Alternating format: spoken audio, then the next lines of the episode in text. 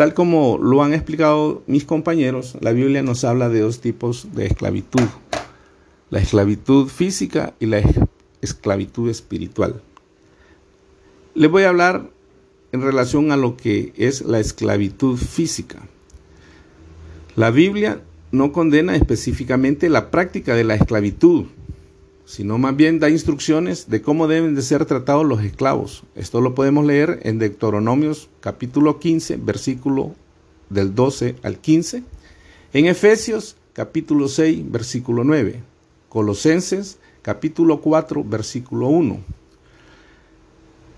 La Biblia no la prohíbe del todo.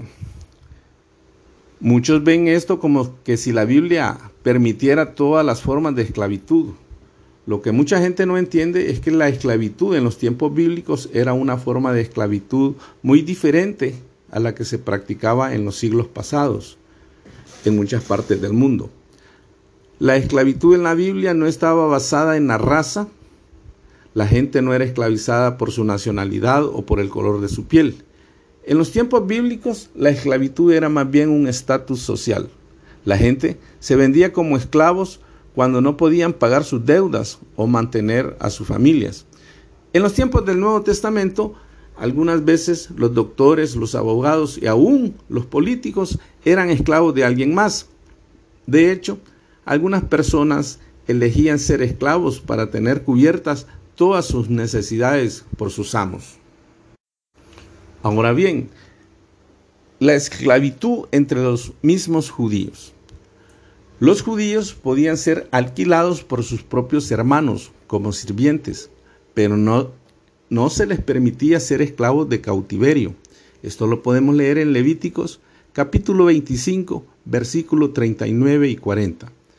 En lo concerniente a uno de esos alquilados como sirvientes, el Señor ha dicho, no te enseñorearás de él con dureza, mas tendrás temor de tu Dios esto está en Levíticos capítulo 25, versículo 43. Tal esclavitud era de ordinario tenida por los pobres a causa de las deudas que el hombre no podía pagar. Esto lo encontramos en Éxodo capítulo 22, versículo 2. Tal, tal esclavo hebreo podía ser redimido por sus parientes de cualquier tiempo. Esto está en Levíticos capítulo 25 versículos 48 y 49. Si no eran redimidos, eran puestos en libertad después de seis años de trabajo y se la enviaba con presentes y ganado y frutos. Un esclavo hebreo podía por amor a su amo optar a no ser puesto en libertad en el año séptimo y así convertirse en esclavo a su amo por toda la vida.